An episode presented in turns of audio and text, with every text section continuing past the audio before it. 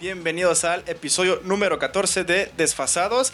El día de hoy me encuentro con los chicos de San Cafeto y con Alexis Laurean. ¿Cómo están chicos? Bienvenidos. Hey, hola, ¿qué tal? Gracias por venir a escucharnos. Somos de San Cafeto. ¿En qué se especializa? Bueno, eh, Muy bien. bueno, para empezar, preséntate, Pachurro.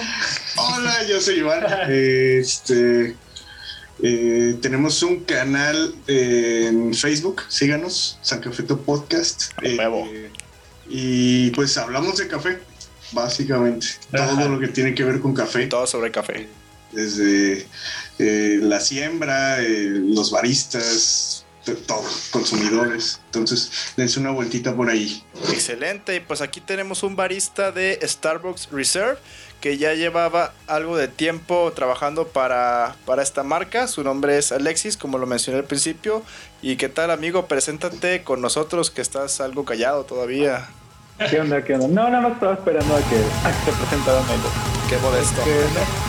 Ah, no, sí, este, yo pues soy Alexis, eh, me dedico a los medios audiovisuales y por ahorita le hago la bar- baristeada. Eh, y en Starbucks, en Starbucks Reserve, este, sobre todo por, por el café de especialidad, ¿no? Así es, que es, ah, es un hobby muy, muy bonito el barismo que puede convertirse en una profesión, pero requiere de mucho trabajo y de mucha dedicación. Créanme, yo soy pésimo para hacer un arte latte, como saben y he dicho en episodios anteriores, trabajé de barista y yo era el peor en hacer arte latte, es decir, hacer un flat white ese del puntito blanco que ven en Oh, los sí. menús, era todo un caos, pero pues me quedaban las bebidas ricas. No importaba que no se vieran bonitas, pero que quedaran ricas. Eso es Sí. importante, de hecho. Y bueno, chicos, eh, la gente que no lo sabe, que nos escucha, que bebe café por las mañanas, eh, me ha tocado ver que compran una media libra en Starbucks, piden el molido para cafetera normal, pero hacen una prensa francesa, eh, lo han llegado a preparar hasta en método café turco, o sea... Wow, No. es algo, pues, es como escupirle a, a un coffee master en su ego. Entonces, eh, en ese caso, eh, está lo que, existe lo que son los fundamentos del café. ¿Me pueden explicar y a toda nuestra audiencia eh, en qué consisten estos? Ah, claro, ahorita vamos a empezar con eso Pues, entonces. Claro, por supuesto. Son cuatro fundamentos del café. El primero es la proporción, segundo molido, tercero agua y cuarto frescura. Empezamos pues por la proporción que tiene que ver con la extracción y fuerza. Extracción es la cantidad de los sólidos que se retiran del café tostado y la fuerza tiene que ver con el nivel de concentración o disolución de los sólidos que se extrajeron. Mandu. Sí, así es. eh, ahí entra un poquito más la química, precisamente eh, interactúa eh, el, el grosor también de, de- del café que se le dé para pues, saber o más o menos evaluar cuánta extracción de sólidos le da. También esto influye eh, no solo la cantidad de agua o la pureza, sino también la temperatura del agua. Entonces, están como los cuatro están muy ligados con todo. Sí, sí, sí. Sí, sí, sí. De la mano del otro. ¿Y tú, Alexis, qué- cómo crees que Pues, pueda afectar eh, el agua? Porque mucha gente he visto que no se preocupa por la, por la calidad del agua para un café y que no se dan cuenta que una mala calidad del agua puede cambiar el sabor. Pues al final de cuentas son como partículas, no es como una servilleta. Este, una servilleta, cuando tú limpias algo, la servilleta tiene como ciertos espacios dentro de las partículas para ocupar un espacio. Entonces es lo mismo con el agua. Mientras más pura el agua y más limpias el agua, más espacio va a tener para la absorción del café, por Ujú. así decirlo, o de, la, o de lo que tú estés extrayendo. Entonces, mientras más de calidad sea tu agua, pues obviamente de más calidad y más sabor va a tener. Fíjate, Ah, Eh, es lo que me pasa a veces cuando voy a los, cuando paso por un Oxxo o un Seven, que me sabe como raro el café, ¿sabes? Sabe como, como Sí. quemado, siendo que está recién colado. Entonces, sí es muy importante, o sea, para un conocedor de café, el considerar todos estos puntos y llegar a darle al cliente algo, algo bien hecho, pues, ¿sabes? Eh, pero bueno, hay gente que no distingue, que dice que todos los cafés le saben igual, pero bueno, ya depende de cada quien, de las necesidades que tengan. Este. Y pues bueno, las propiedades del café, eh, tengo entendido que hay una diferencia entre propiedades y fundamentos, o me equivoco o son lo mismo. Eh, los fundamentos son eh, más que nada puntos a considerar para preparar un café, ya sea para todo, para cualquier método o extracción que vayas a manejar. Y el otro punto es más las cualidades en sí que tiene el café o que te proporciona el café, que son las propiedades como estimulantes o antioxidantes o no sé, por si previene eh, la diabetes también. Entonces, esas son más propiedades que te genera a ti, no tanto como fundamentos en sí. Ok, ok. Más bien un fundamento para el cómo lo vas a preparar o una, una, una mini guía. Ajá, una mini guía de, o de qué manera tú puedes extraer una, en este caso, pues el café. Ok, ok. No, pues sí, está. Fíjate, yo no conocía eso de los antioxidantes. Eh, yo lo relacionaba más con la acidez, con el cuerpo. Eso, eso es otro tipo de, de atributos, ¿no?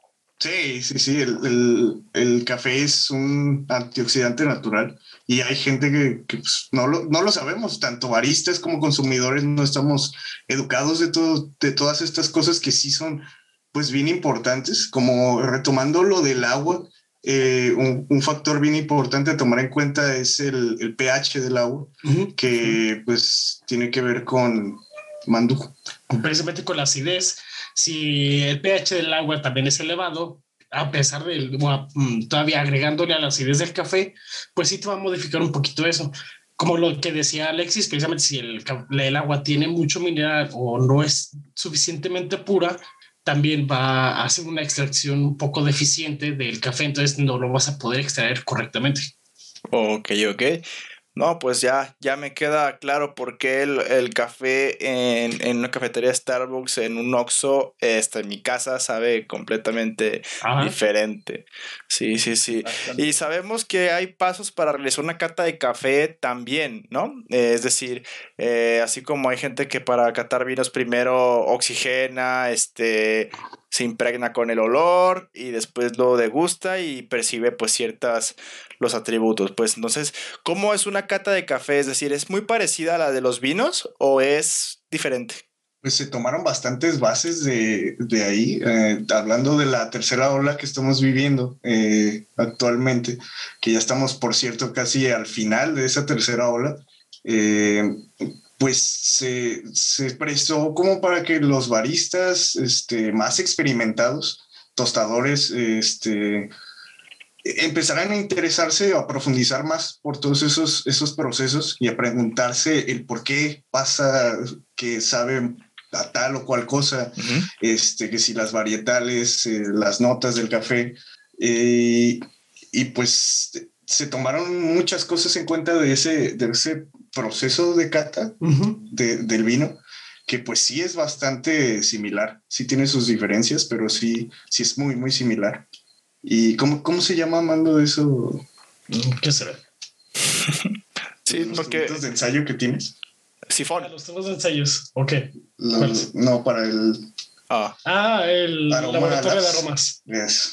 El aroma oh. es otra parte de, de, ese, de ese proceso que pues ya, ya es bastante complejo. Uno, uno pensaría que es muy sencillo como identificar los, los sabores, aromas, este, olores del café, pero sí es bastante complejo. El, la SCA eh, tiene patentado, de hecho, el círculo de los sabores, que pues está, está muy, muy completo y cada vez se, se, este, lo van perfeccionando más. ¿Qué es lo, lo que acabas de mencionar, que es el SSA? O sea, ¿en qué consiste o qué es? De hecho, es la primera vez que lo escucho. La SSA es la organización o asociación más bien eh, que mm, no que regula tanto lo, lo, que es eh, toda la cafetería y todos los baristas o todos los desarrollos de, de métodos de café y preparaciones, eh, nació más que nada en la tercera ola, cuando ya vieron todo ese impulso o ese boom que tenía las barras de café de especialidad. Entonces fueron los vivos que dijeron, oye, necesitamos, necesita alguien estar regulando esto o poner parámetros o estándares. Entonces la SA o, ¿cómo se llama? Pues el, el- Lo acababa de decir. Ahorita, ahorita no, se no. los digo. Bueno, ahorita lo. Es- es- son las siglas en inglés, Ajá. pero ese eh, es el que eh, el- la asociación que regula todo esto, eh, todo este proceso. De hecho, hace un concurso anual de baristas donde evalúa el manejo de de un proceso de extracción del shot, preparación de, de la bebida, calidad de arte latte y ahorita ya se ha estado implementando un nuevo nivel de eh, mixología con el café. Entonces, los baristas tienen que estar haciendo eso en cierto tiempo, se los están contando y eh, evalúan todas las cualidades de que tal cual cada uno de los métodos. Pero todo esto lo tienes que estar haciendo como lo hacíamos en, en Reserve, precisamente al estar hablando y explicando cualidades de tu, de tu grano o de alguna historia que tengas de, de la bebida o el desarrollo de tu mixología. Entonces, estar hablando y preparando y con los nervios de que estás a- a- en vivo a nivel mundial, también es un nivel de excelencia muchísimo, muy, muy cabrón. Sí, sí, sí. Fíjate, eh, estaba escuchando, eh, no sé si sea verdad, pero que el método de extracción del sif- el sifón es único de Starbucks Reserve. Alexis, ¿tú me puedes eh, aclarar un poquito sobre eso? O sea, si nada más Starbucks lo tiene o si ya, o sea, es un método muy poco usado, ya que en todas las cafeterías a las que he ido, lo más que han llegado a manejar es Chemex. El, el, tema, el tema del sifón es que no es que sea exclusivo de Starbucks Reserve Bar. De hecho, no, el, el método que sí es exclusivo de ahí es la Clover. eh, Oh. es otro método. El sifón, pues ya, más bien, lo que está peleado, pues en general de todos los métodos, por ejemplo, tú conoces la, la mayoría de las personas lo conocen como este sifón japonés o sifón alemán, al igual que la prensa es como prensa italiana o prensa francesa. Eh, lo que está peleado es el, el origen del método eh, no tanto el que sea exclusivo. La exclusividad pues del sifón pues sí está como que un poquito más abierta al público. Ya si te hablo de, algún, de un método exclusivo pues ya sería como que la, la Clover, que no es una máquina hecha por Starbucks, pero sí es patentada por Starbucks. Sí, sí me Puedes, contaste. pue- Ajá. pue- puedes, puedes encontrar algunas máquinas Clover en otras tiendas que no sean Starbucks, porque antes de que se comprara la patente en Starbucks, pues ya se había vendido como varias. Un lote. otras. Ajá, a tiendas de café de especialidad. Ok, ok. Pero este sí es como que un método muy exclusivo del vacío y ajá, un proceso diferente de extracción de café y rápido. Ok, entonces. ujú. Más bien el sifón es como un capricho. Oh, Es como eh, es como este tipo de cosas que este que ahorita ya no se hacen, ¿no? Por ejemplo, eh, te lo comparo, ¿no? Con el tomar fotografía, ¿no? Ahorita pues todos usan como que cámaras más digitales y antes hacía más análogo. Eh, es lo mismo que con los métodos de extracción. Eh, es más común, pues, por ejemplo, el café de lots o este tipo de cosas, a pues ya un método que ya es como ir por algo específico. En el, por ejemplo, el caso del sifón, eh, pues no es como que sea en todo lado lo puedes encontrar, pero si lo buscas lo encuentras. sí, Sí, entonces. pues, me ahorita di- está como en trend, ¿no? Digámoslo así. Sí, sí, sí. Entonces me dices que eh, si yo quiero, si yo compro todo eh, el equipo para preparar mi café en el método sifón, ¿es posible o si se necesita algo más como pro para poder hacerlo? Si, si tú compras todo el equipo, es, es posible. De hecho, hay como que sifones para estufa. Oh, Este, que nada más son, son como que los dos utensilios, la cámara de, de abajo y la de arriba, y usas la flama de, usas la flama de la estufa para poder extraerlo. Este, pero pues eh, es como que tener los mismos cuidados, ¿no? El caso de la temperatura, del agua, si quieres puedes realizar tu extracción este, más específica. Pero sí, o sea, tú, tú- tú bien puedes comprar un sifón si son algo costosos, pero lo puedes conseguir. Que de hecho se, se popularizaron los, los métodos de extracción precisamente por eso. La mayoría, pues, los puedes preparar en tu casa y ya sales un poquito de la, la clásica cafetera de, de filtro que, que puedes comprar en el súper o algo. Entonces, eso te permite, pues, profundizar un poquito más en, en- en sabores de café, en te- eh, buscar granos, este, variarle más, pues, ¿no? Y pues la gente empezó a optar por comprar todos. Por ejemplo, una Chemex la puedes comprar, la tienes en tu casa.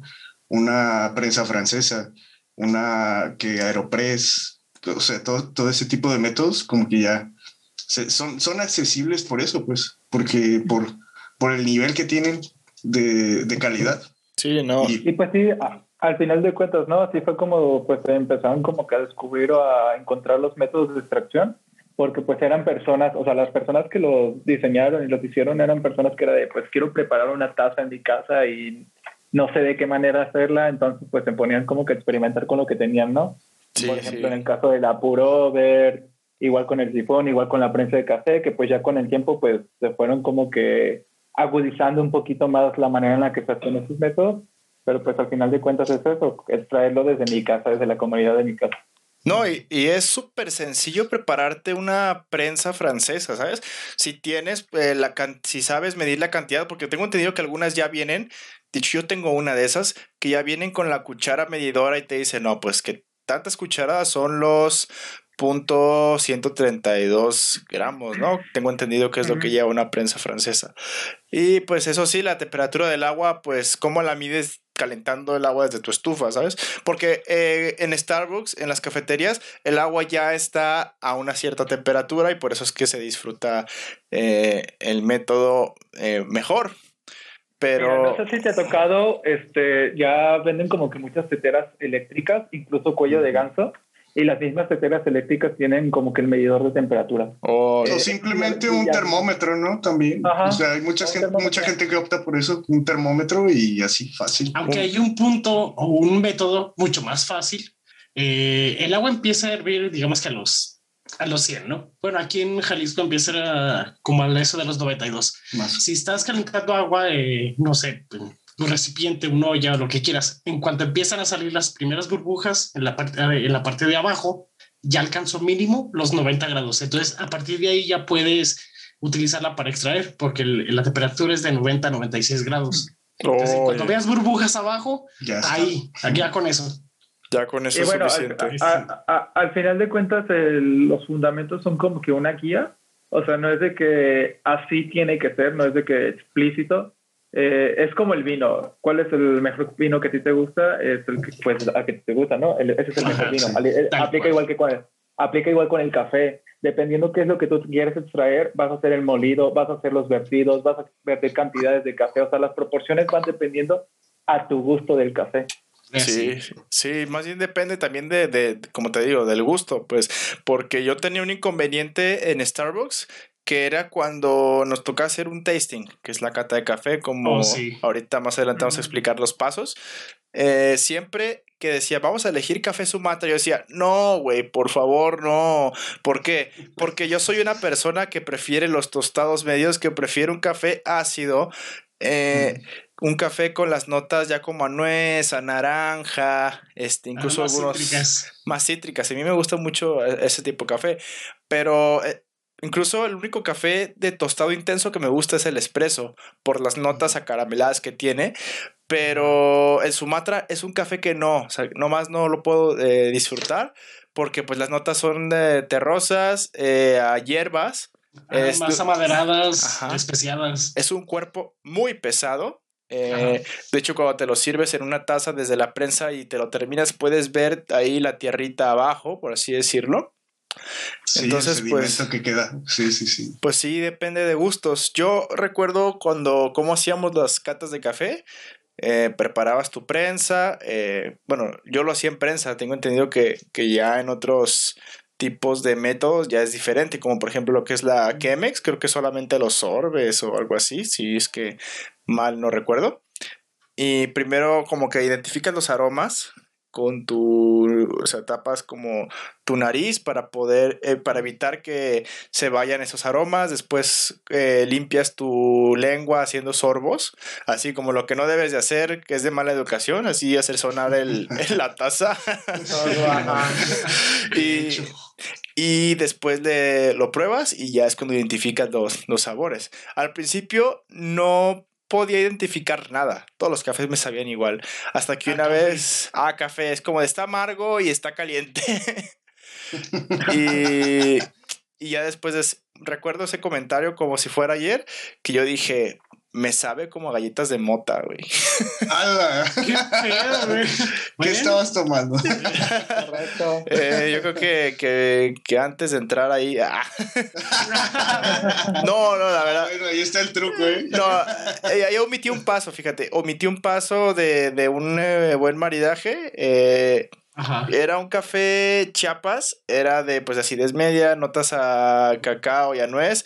Lo habíamos hecho con un panque de naranja por la misma acidez que tiene y porque el panque de naranja tenía nueces. Entonces, al momento de probarlo yo al mismo tiempo fue cuando dije, sabe a galletas de mota, güey. La bestia. Ok.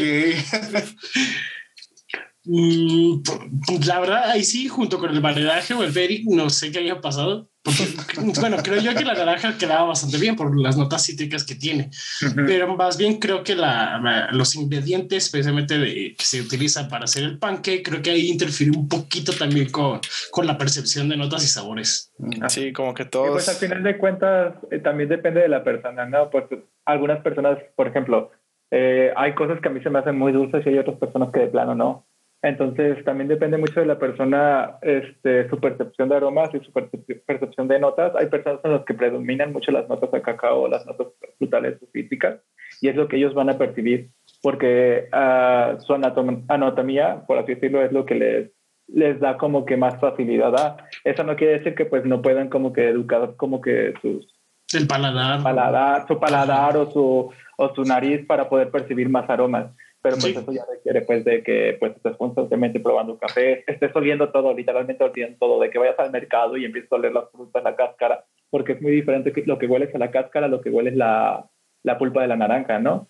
Sí. Sí, Pero pues sí. Ya, es cuest- ya, ya es cuestión de que tú vayas como que probando, probando a base de prueba y error. ¿Y a qué se deben, eh, ustedes chicos que saben bastante de, de esto, eh, a qué se deben las notas del café? O sea, ¿por qué dicen que un, un café tiene notas cítricas, uno tiene notas este, terrosas, eh, otras Terroir. tienen... Ajá. ¿De, de dónde viene todo sí. eso? Pues son bastantísimos factores más de, lo que, de los que nos imaginamos.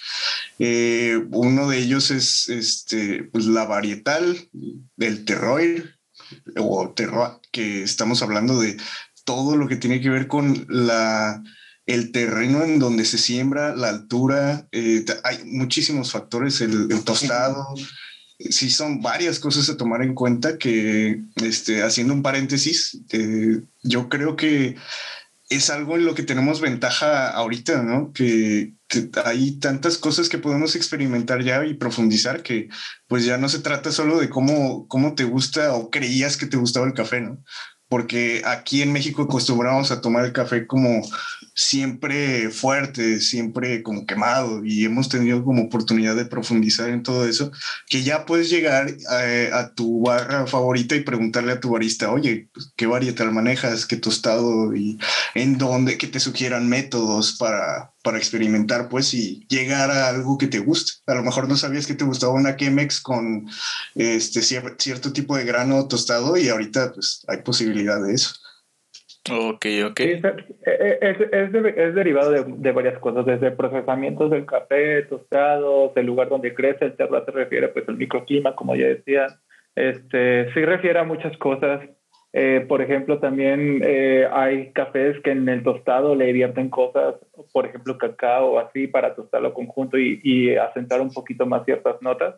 Este, son muchas cosas que interfieren dentro de, de tanto notas como este, eh, lo que puedas llegar a percibir en sabores.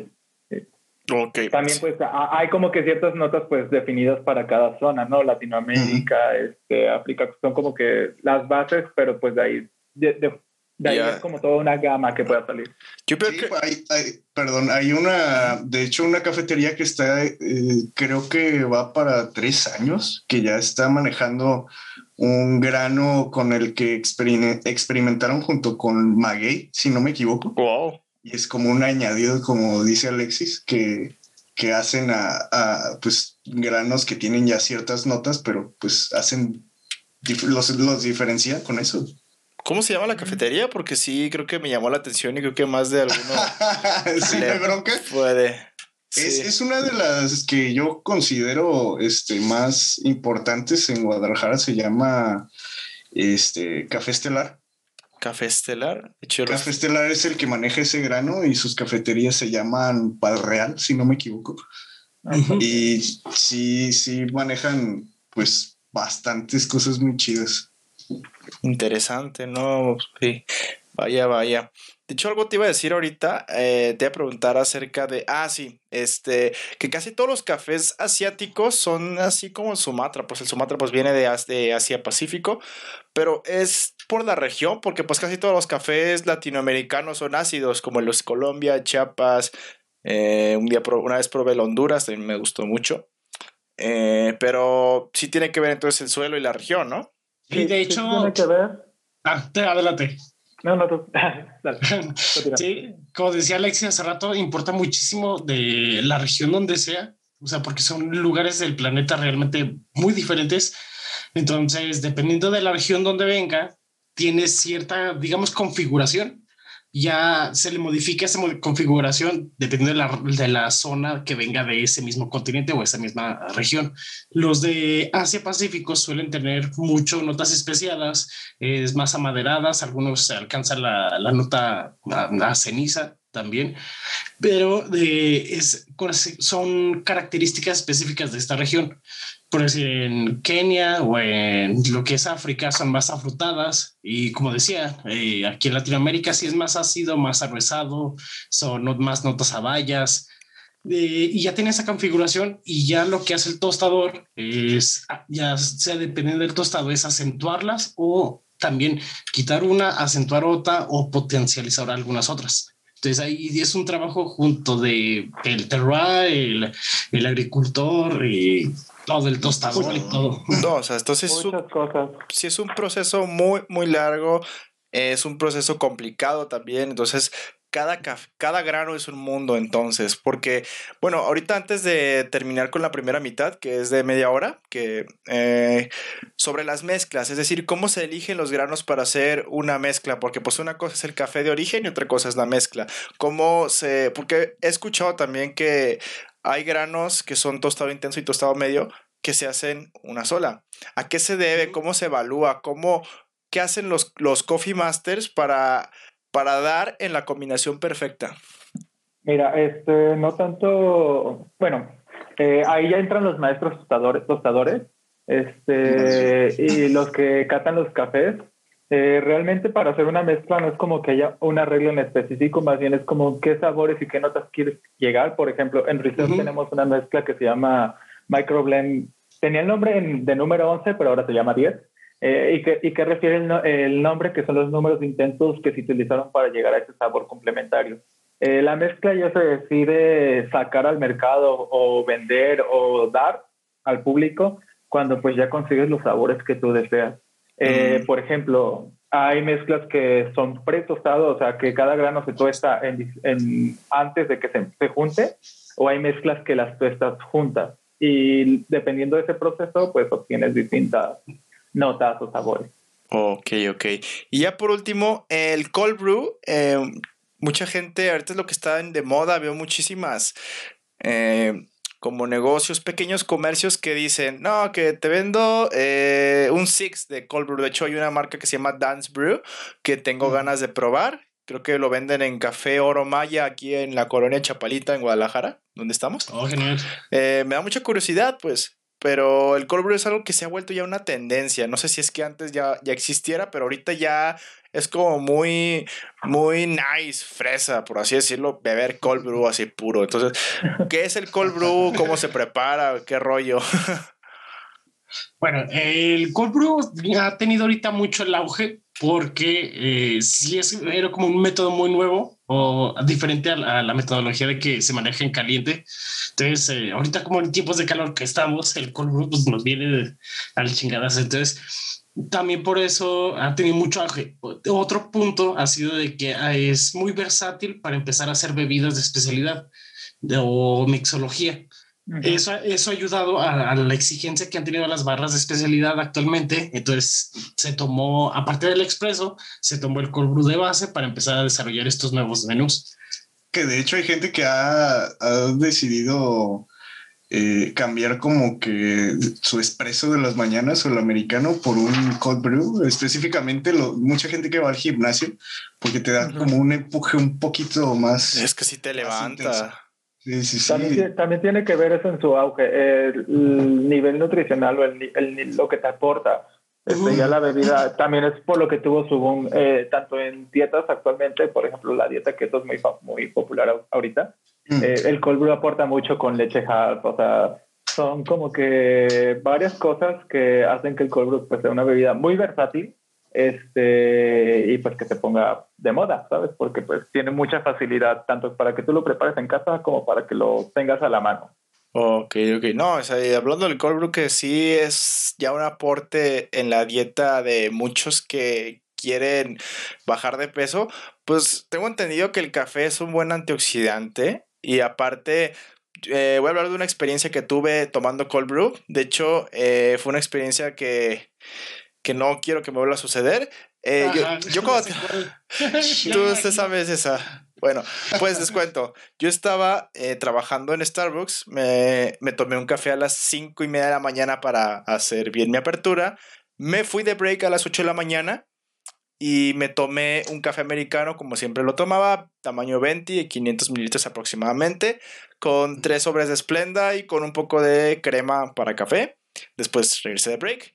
Eh, me fui a la escuela me tomé un cold vanilla cold brew, que es un cold brew hecho con, que era con jarabe de vainilla y crema de vainilla.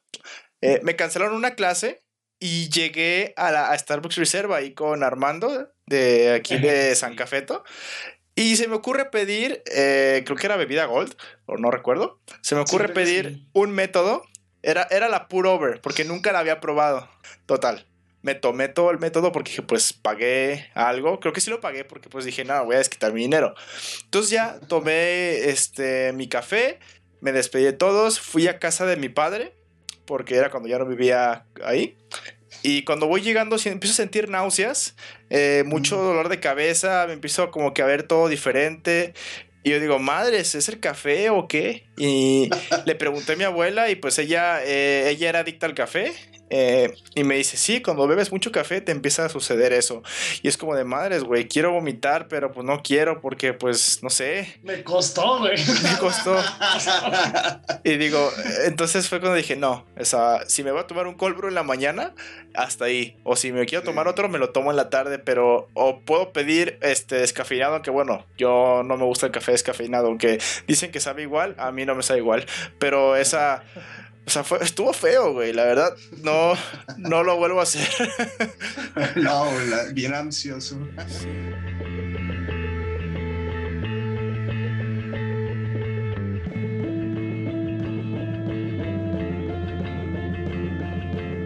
Entonces, eh, como barista, ¿tienes algún objetivo? Bueno, todos tienen algún objetivo a futuro, es decir, llegar a tener una cafetería, llegar a ser un barista reconocido, ir a concursos de barismo y ganarlos. Eh, uno por uno, si puede explicarnos aquí al público eh, qué metas, qué objetivos tienen. Eh, pues yo podría decir que es algo que tratamos de trabajar en San Cafeto, que creo que muchos baristas hemos olvidado que se trata de ser responsables con la educación que le damos a nuestros compañeros y clientes, que tratamos de hacer esto, como les repito, en Sacafeto. Es algo que sí hemos dejado bastante de lado. Educarnos y educar a nuestros clientes para que, pues, saberlos encaminar a las cosas que, les gustan. Ok, ok. ¿Y tú, Armando, qué me puedes platicar de tu perspectiva? Pues yo creo que eh, el objetivo que cada uno de los baristas tiene, pues es muy diferente. Hay quienes son, eh, entran a trabajar de baristas por tener una chamba de, para, no sé, pagar sus estudios, porque están estudiando, no sé, otra carrera, ¿no? Entonces, es, digamos que es un paso. A mí me pasó eh, una cosa muy diferente. Yo vengo de otra ciudad, empecé a trabajar en Starbucks por realmente por tener chamba y fue cuando conocí todo esto de la cultura del café y realmente te enamora. Entonces fue cuando decidí eh, dedicarme de lleno a todo esto. Y ya fue cuando quise saber más y saber más y saber más. Ya cuando fue cuando me certifiqué como Coffee Master y vi que todavía había un, un trazo muchísimo más amplio. Sí, bastante. Y fue lo que me llevó la atención. Empecé a, estudiar y a aprender mixología y ya de ahí estoy estudiando muchísimos más temas que ellos ya son temas o el nivel de, de, de un embajador de café. Entonces, trato de irme ya, ya como por ese objetivo de realmente ser un embajador del café, abarcando pues todos los temas que, que incumben. Ya no solamente es como historia y cultura de café, ya incluye la química, la biología, el socialismo o política de donde crece cada uno de los granos. Entonces, ese ya, ya lo, lo tomé como de mi objetivo para poder compartirlo con la gente, porque de nada sirve tener conocimiento si no lo compartes. Exacto. Es por eso que desarrollamos este proyecto entre Iván y yo, el Zancafeto, para poder darle como un uso a toda esa información que estamos adquiriendo. Oh, pues se escucha bastante prometedor eh, los proyectos. Yo pues confío mucho en ustedes, en todo lo que estamos aquí aportando al público desfasados, que pronto se va a volver también público de ustedes. Y Alexis, eh, yo sé que tú, tú trabajas como barista por mero ocio, pero para ti, ¿qué ha significado el barismo? O sea, ¿qué de verdad te gusta trabajar eh, preparando bebidas? Porque yo lo viví, y si pudiera regresarme ahorita a preparar bebidas a Starbucks, yo lo haría porque es, es una actividad eh, muy bonita, oh, eh, desestresante. Entonces, tú cuéntanos qué, qué crees tú. Pues sí, en mi caso, pues es como que puro ocio. Sí, pues, me identifico como una mini Wikipedia. Me gusta saber cosas. Este, por el, no sé, o sea, simplemente el, hecho de, de, aprender algo. Y pues fue de las razones por las que llegué a Research este, querer aprender y tener más conocimiento simplemente por tenerlo. Eh, en mi caso, pues sí es como que divertido y es entretenido, pues me dedico a los medios audiovisuales y a, contar historias, ¿no? Es lo que más me gusta del café, que puedes vincularlo mucho al, al contar una historia o al desarrollar este, pues esto, ¿no? Eh, cuando le estás preparando al cliente una taza de café, poder darle un valor agregado a esto. No, pues, Ajá, no más que nada eso, o sea, es lo que más me agrada, poder darle como que un valor o un significado distinto al entrelazarlo con algo más personal. No, y tú tienes una labia, una facilidad para tratar con clientes, por eso siempre estás en preparando métodos ahí en Reserve. Sí, me consta. De hecho, a mí me tocó ser uno de sus capacitadores y entrenador. Y, eh, güey, realmente tiene una chispa para dar unas experiencias que te quedas de güey. Sí, güey. A, Luis, a Luis le tocó cuando yo, yo todavía era tartamudeaba al hablar. era sí, lo sé. Estuve todo tu proceso. Hoy. fue genial. Todos tenemos una fase cuando somos baristas o, o bartenders. Bueno, en este caso eh, es casi lo mismo, pues, más que diferente tipo de ingredientes. Pero. Con alcohol o sin alcohol. Con alcohol o sin alcohol, con café, con cafeína o sin cafeína. Eh, todos tenemos una fase en la que no sabemos cómo conectar con nuestro cliente, eh, que tenemos miedo de que nos regrese una bebida. Ah, a mí al principio, cuando me regresaron una bebida, recuerdo que me dijeron, pues sirve el café del día, que está en una cafetera. Pero a mí no me dijeron que ese café ya llevaba más de dos horas colado, entonces el café estaba frío se lo servía al cliente y el cliente casi casi poco le faltó para aventármelo en la cara, decir, está frío. Y yo así de, lo siento, lo siento. Entonces yo le dije a, mi compañero, oye, este, el café dijo que está frío, pero lo serví de la máquina. Y fue cuando entendí, está muerto. ¿El café o el cliente? o, yo, o, yo porque nos van a meter una queja y ya me dice, no, es que cuando pasa tiempo eh, el café suelta sus aceites y se empieza a enfriar. Y dije, ah, ok. Y dije, entonces para recuperar, para recuperar a ese cliente, pues le di un espresso americano, que la diferencia, por si no lo saben, entre espresso americano, cuando hay una cafetería, y un americano es que el espresso americano eh, parte del, método de extracción de espresso, que conserva la crema, el cuerpo y el corazón del shot, por lo que lo, se resaltan más las notas de, del café. Entonces yo le di, eh, ya volviendo a la historia del cliente, le di ese café y pues me inventó la madre de todos modos, pero pues bien que se lo tomó. es que ya estaba molesto. Sí, difíciles. Y son experiencias que uno como barista debe de, aprender de ellas. Sabemos que hay gente complicada en el, servicio al cliente, pero pues debe tener uno conocimiento para saber en dónde dar en el blanco de lo que quiere tu cliente, porque a veces dice, oye, el café me sabe muy ácido, entonces no sé, cambias el tiempo de en lo que cae el shot, oye, me sabe muy aguado, entonces cambias también el tiempo en lo que cae el shot, o sea, son todos esos conocimientos que uno debe tener. Eh, tengo curiosidad por saber, ¿ustedes les ha sucedido alguna experiencia? De hecho, eh, Armando, yo sé que tú tienes una con el tal cliente Jesús. Ay, Dios. A ver. Eh, había un cliente muy especialito eh, cuando yo estaba en la sucursal que está en Alcalde. Entonces, este ya realmente no empezó conmigo, sino fue con toda la plantilla, pero empezó con una chava que estaba en caja. Entonces, después de ahí se empezó a enseñar con cada uno de, de, de, de la barra. Entonces, cuando me tocó a mí, yo le hice frappés. Pedía sus frappés muy como complicados, digámoslo así, porque eran muchas especificaciones, que tanto de base, de vainilla, tanto de base, tanto de café, que es que me gusta con doble o casi triple molido, pero que sírvelo así. Entonces, ok, ya se los entregué. Eh, los agarra, va de salida y prueba el suyo y se regresa. Y yo dije, no, ya, ya me tocó. no, y realmente estamos en una hora de rush que era cuando estaba en el frappé 2 por 1 de vez de 3 a 5, ya te la sabes. Demonios, viejo. Happy hour. La happy hour. Entonces, la cafetería estaba llenísima. Y este chavo llega y me, me, empieza a gritar de es que de plano no sabes hacer los frappés, ah, es que esto sabe así, así, así, y es que tú no sabes hacer nada, así tal cual. Y toda la gente como de qué pedo, qué pedo, qué pedo. Y yo pues, sí me quedé como de ok, digo, ok, te lo vuelvo a hacer. No, es que, de, o sea, que estar chingando y es que ah. tú y es que esto, que la chinga. De, de, verdad me hartó y nomás le dije, bueno, ¿vas a querer que te lo haga otra vez o vas a seguir gritando? Uy, oh.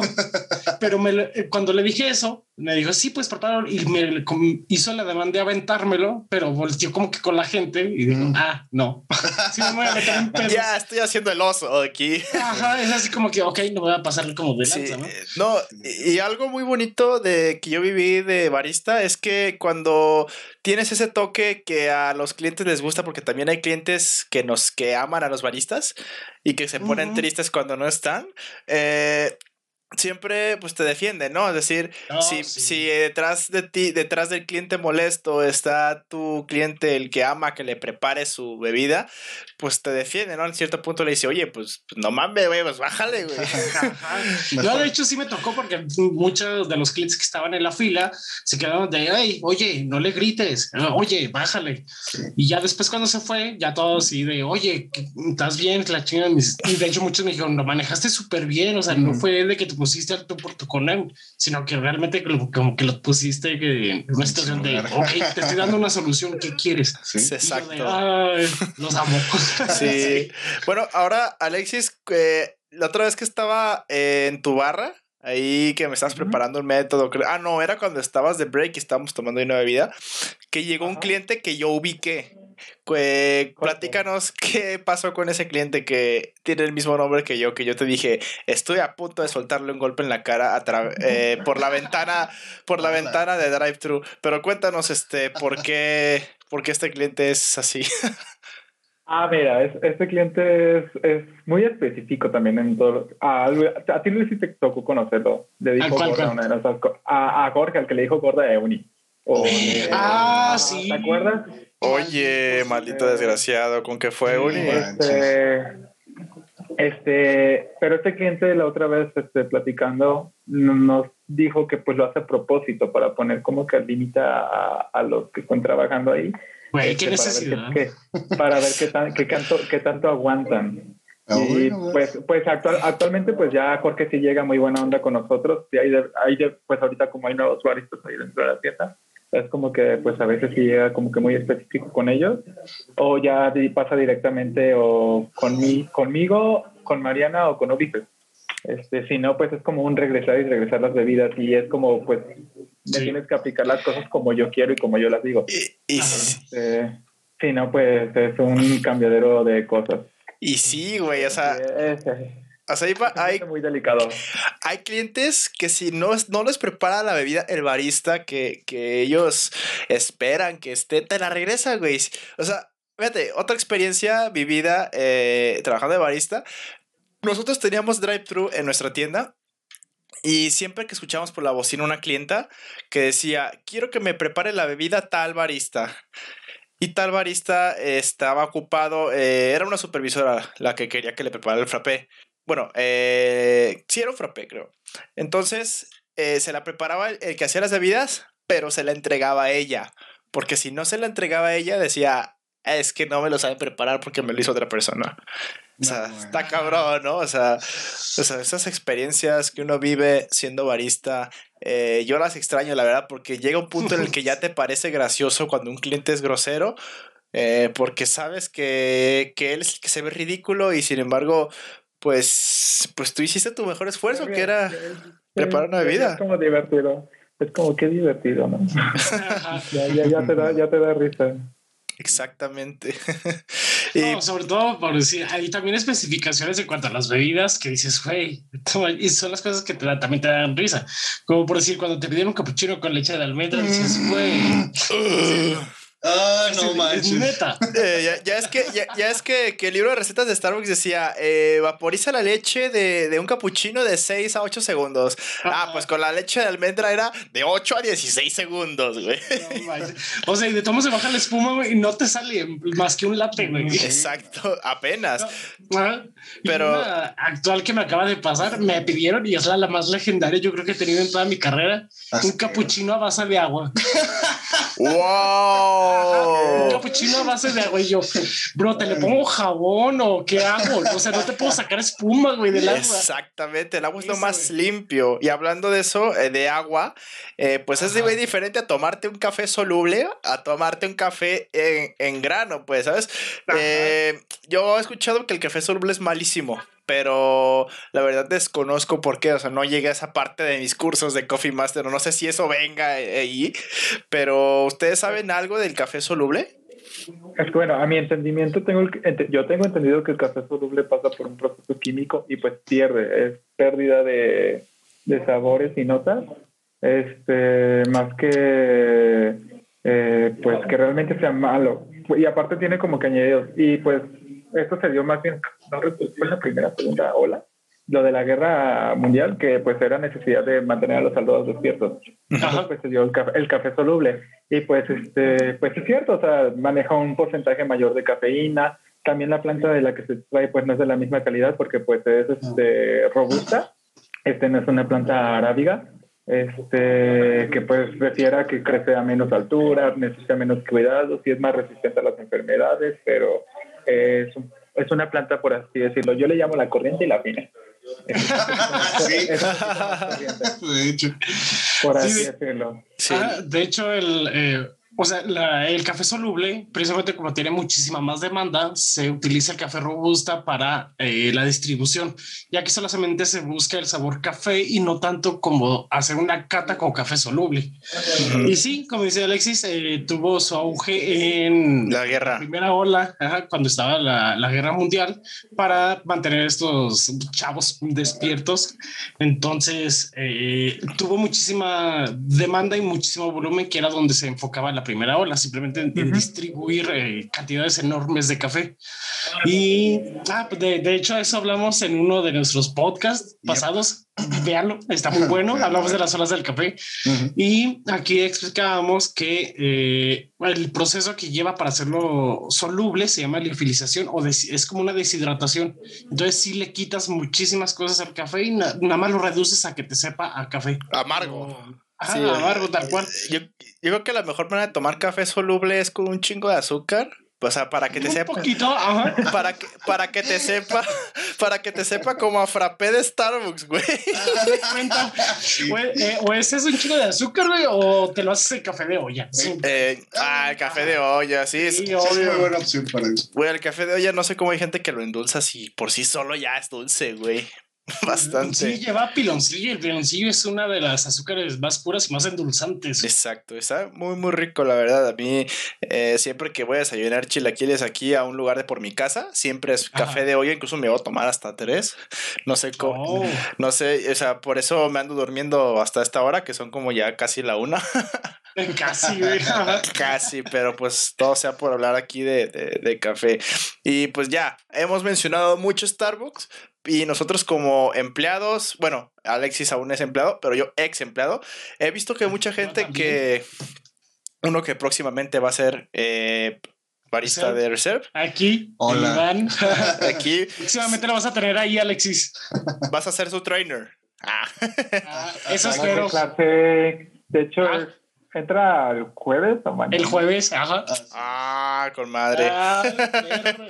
Perro, qué bueno que me dicen para, para. Ah, no, voy a andar en. Voy a andar ocupado. Es más, creo que sí grabo video ese día. Como spoiler, si es que están escuchando esta parte del podcast, eh, el siguiente episodio, eh, el siguiente video va a tratar sobre tatuajes. Nos vamos a ir a tatuar mi amigo Bartolomé y yo y vamos a resolver dudas acerca de la gente que, que la gente tiene sobre el tatuaje, de que si duele, que si puedes asolearte, ese tipo de cosas.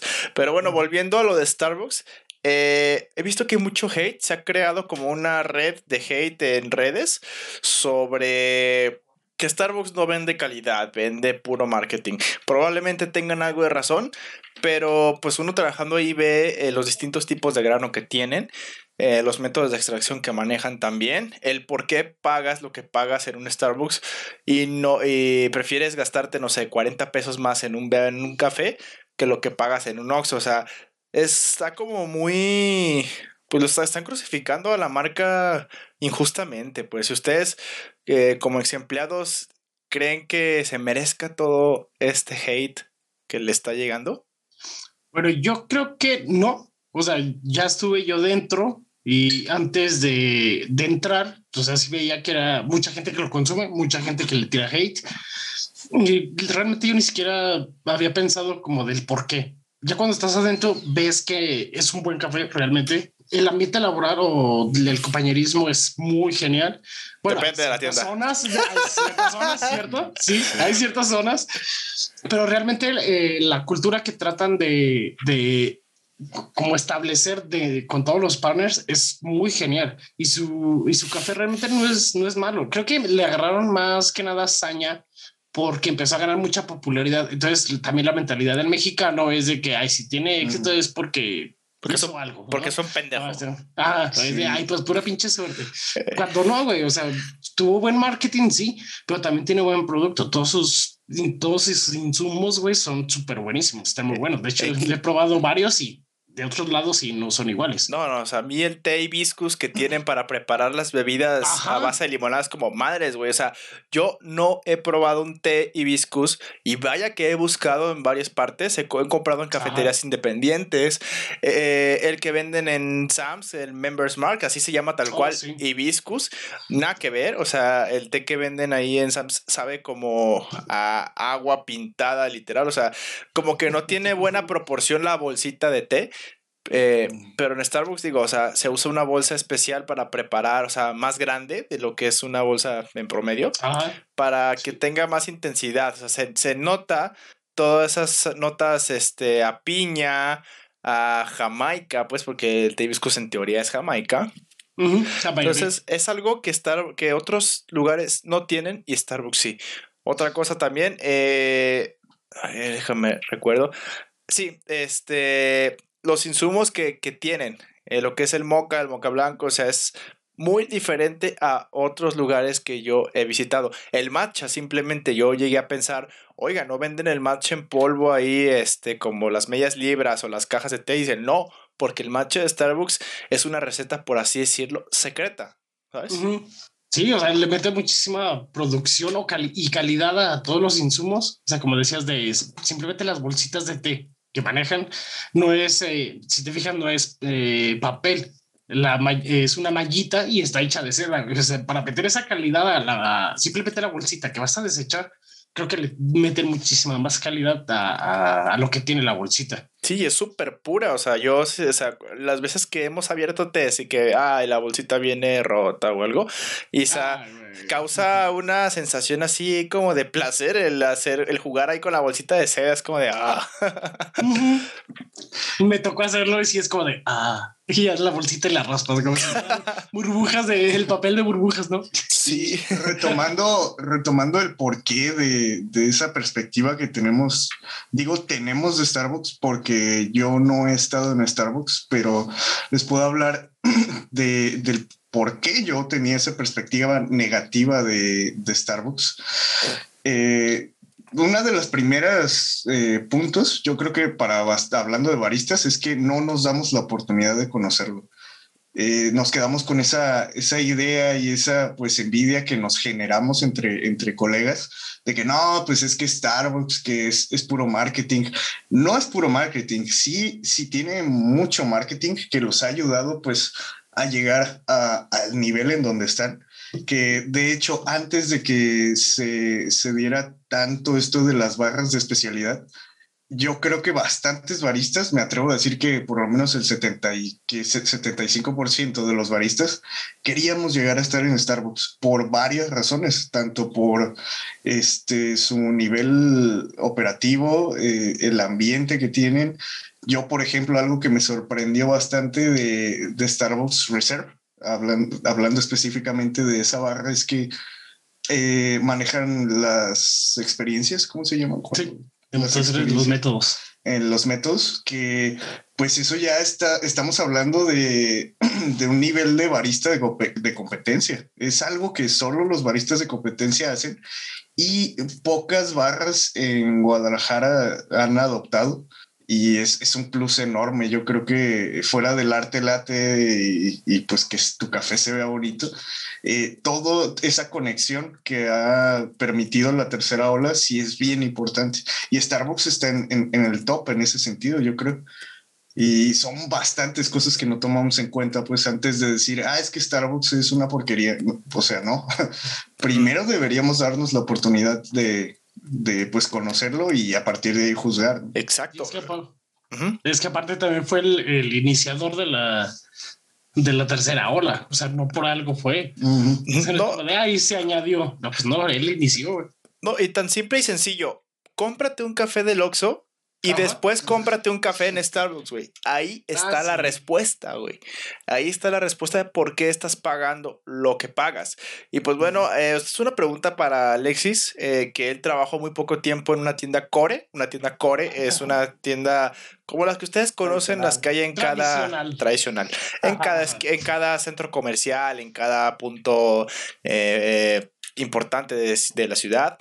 Eh, Alexis, ¿qué diferencia hay entre una tienda Core y una tienda Reserve?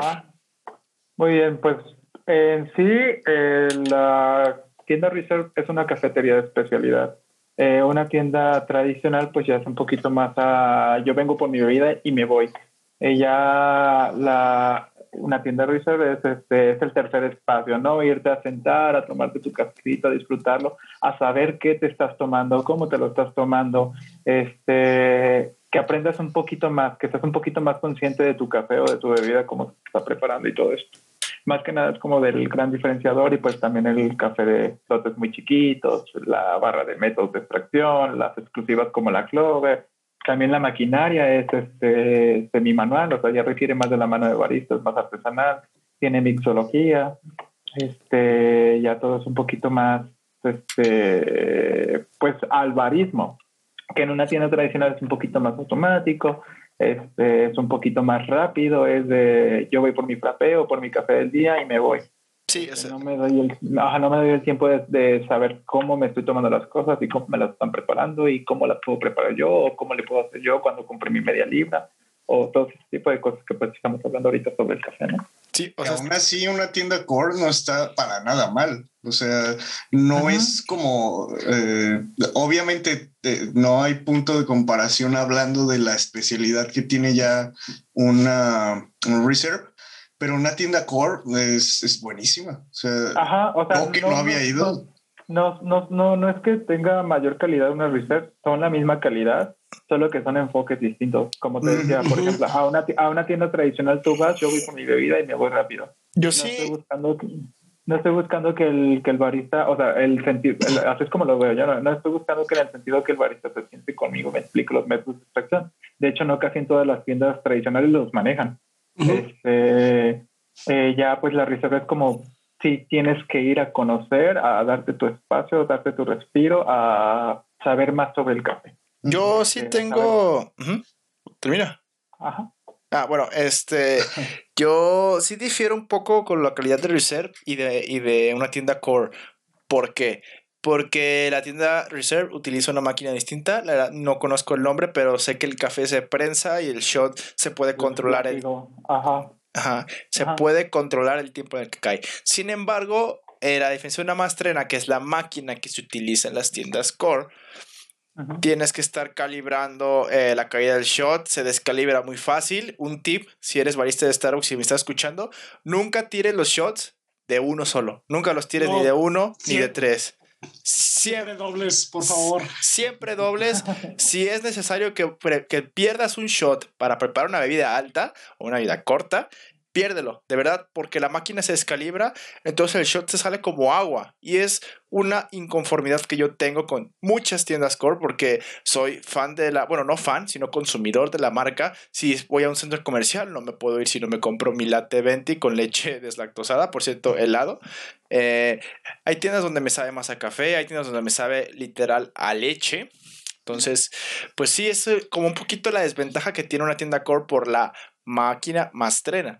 Y Yo eh, no diría que es, perdón, tanto desventaja, ¿no? Si- simplemente es el, el tipo de público al que va dirigido. Ajá. bueno, son sí, sí. bastante diferentes. Entonces, pues un- una persona que va a una tienda core ya sabe lo que va.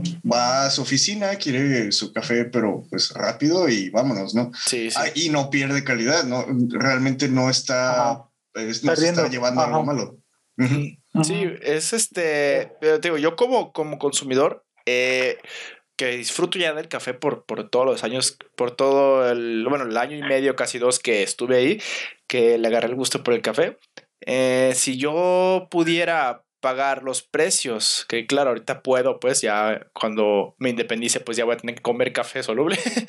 Eh, Esperemos que no. Ahorita pues tengo la fortuna de que no pago el techo donde vivo, pero si yo pudiera, o sea, si yo fuera por la experiencia, yo iría todos los días hasta Reserve y me iría a trabajar. ¿Por qué? Porque la calidad para mí sí mejora mucho con Reserve. Eso sí, si fuera a comprar un café americano con Splenda y Half, pues sí llegaría a una tienda core, pero si quiero un latte, Ajá. un cappuccino, flat white, este moca blanco, moca oscuro, pues sí iría a una reserve por la calidad del shot. Ese- Esa es mi, mi, como mi inconformidad con una tienda core, Ajá. pero ya, ya es personal eso, pues de que no, el shot no, no es lo mismo, pues. Y yo creo que ese es uno de los objetivos que deberíamos tener ya empezando la, la cuarta ola, que sería como que la gente tuviera más conocimiento para que llegara a ese nivel en el que estás tú de conocer lo que quiere y por qué, para poder transformar esas tiendas core en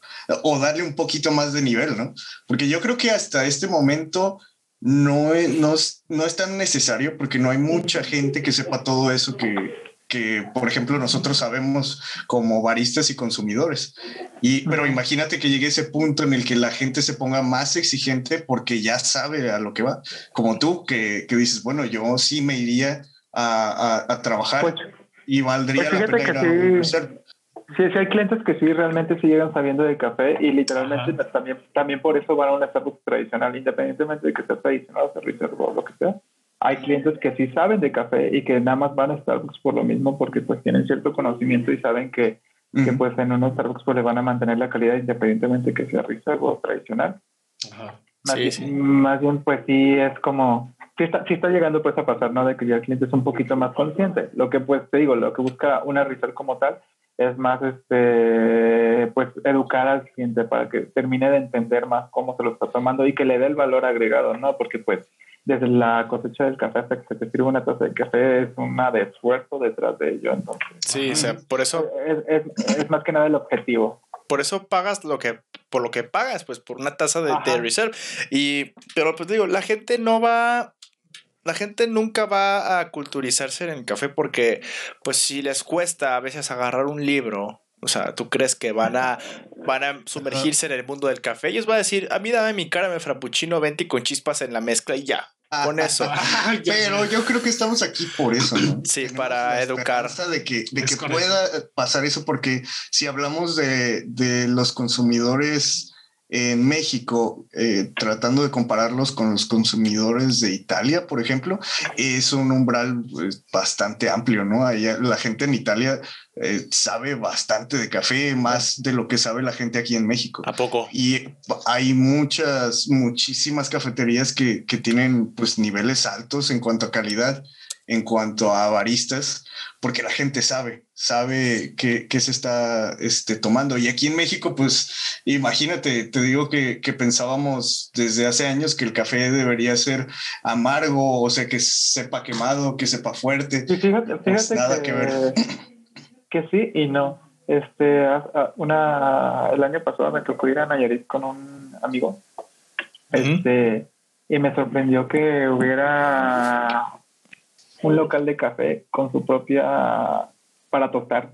Este, y, que, y que el señor en las mañanas pues se ponía como que a tostar el café, ¿no? Aunque podría ser más que lo hiciera de que por inercia o por tradición o lo que tú quieras, pues como que si tienen como que esa conciencia de, darle un poquito más de... Es como en Colombia, este, darle un valor agregado. Más bien es que el mercado, bueno, si ya lo bajamos del lado romántico, más bien el mercado, la exigencia del mercado, pues realmente el mundo cafetero no es un mundo que deje dinero mucho dinero como antes. De hecho, eh, se tiene previsto de que el mundo del café desaparezca en unos años. Eh, por lo mismo, por este tanto pues, la contaminación y todo lo que tú quieras, como el nivel del mercado. Y es con lo, con lo que más están batallando los caficultores, sobre todo en Colombia, y eso que Colombia es una de las grandes productoras de café. este, pero sí, o sea, es como que si hay conocimiento empírico acerca de, pues, de, extracciones y todo el y todo eso. Sí, sí. interesante. Te digo, a mí me sorprendió, pues había ido como que a un pueblito y, y, el señor ahí tostando en la mañana y yo así de, ay, verga, yo no. Sí, y es que hay potencial, hay bastante potencial en México porque pues la gente va empezando, eh, va conociendo más cada día más. Yo creo que hace que 15 años es bastante diferente a lo que está pasando ahora. Hablando pues principalmente de las cafeterías de especialidad, los cursos que se dan de, para tostadores, para baristas, o sea, ya es bastante diferente. Va avanzando poco a poco, no sabemos a dónde llegue. Esperemos que sí, sí tengamos un nivel más alto en cuanto a caficultura. Pero pues a ver qué pasa. Sí, o sea, de hecho me acabas de ahí de, de como de cambiar el chip, así le llamo yo, de que yo decía de que la gente no va a culturizarse del café. Yo pienso que, o sea, ahora que lo dices, cambio mi opinión de decir, sí, puede que haya gente que, que esté, que, que consuma café diario y ya sepa distinguir una buena taza y una taza pues no, no muy bien hecha. Pues bueno chicos, eh, les agradezco mucho por haber eh, asistido eh, a, este, a esta reunión. Eh, por haber por sentarse a charlar con nosotros sobre este tema. Nosotros tratamos de llegar la información más tanto educativa como de ocio a nuestro público. Eh, gracias Armando, gracias este Iván. Iván, gracias. Hola de nuevo. Gracias Alexis pues, por tomarse la tarea. Eh, si quieren visitar a Alexis o a Iván próximamente están en Starbucks Reserve en Zona Andares, aquí en Zapopan, Guadalajara. Y Armando está en la barra de café Toja, en Plaza Landmark, que está justo enfrente de Andares, que son unos edificios negros ahí súper enormes. Eh, los invito a visitarlos. Y pues nada, vámonos al carajo. Recuerden, si están quieren participar en alguno de nuestros episodios, no sé si realizas algún tipo de arte, ya sea que cantes, que compongas, que que escribas, que dibujes. Ya sabes, con mucho gusto puedes escribirnos para negociar un episodio y poder transmitir más del conocimiento, del arte eh, a las demás personas. Pues nada, chicos, muchas gracias y pues buenas noches. Gracias, gracias. Buenas noches. gracias también.